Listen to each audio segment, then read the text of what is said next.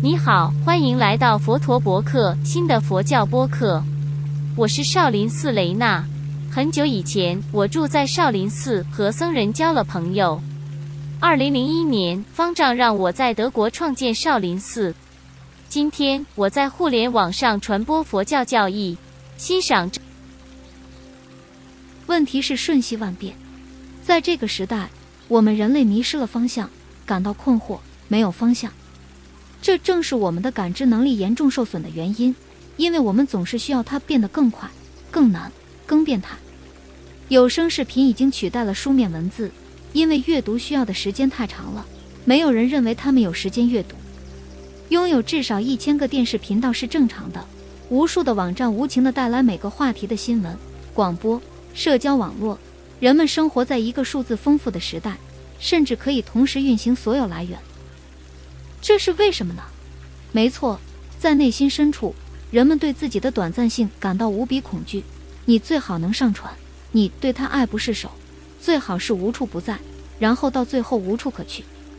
快速上传视频，发布实物，查看新闻，计算好路线，然后现代人感到安全，在疯狂的环境中安全，没有休息，安静地走在不归路。除此之外，我们忘记了如何阅读。来自电视、YouTube 和手机的视觉材料，在诗人和思想家的土地上占据了文化。纯粹的娱乐是有需求的，分散命运的注意力。末日来临，让我们看另一个视频。我们尽一切可能转移自己的注意力，让自己远离短暂的生活，更快、更远、更高。我们在哪里可以找到下一角？阅读已经太难了，最好是看一部电影或听一个播客。然后同时翻阅一本杂志，讲电话，照顾孩子，所有这些都在同一时间。如果我们与我们的短暂性交朋友，那么我们就能过上平静的生活，因为无论如何，我们都无法改变任何事情，它必须到来。如果我们不能改变事情的结果，为什么还要担心呢？无常，这是个非常好的目标。无常的东西不值得爱，不值得快乐，不值得清新。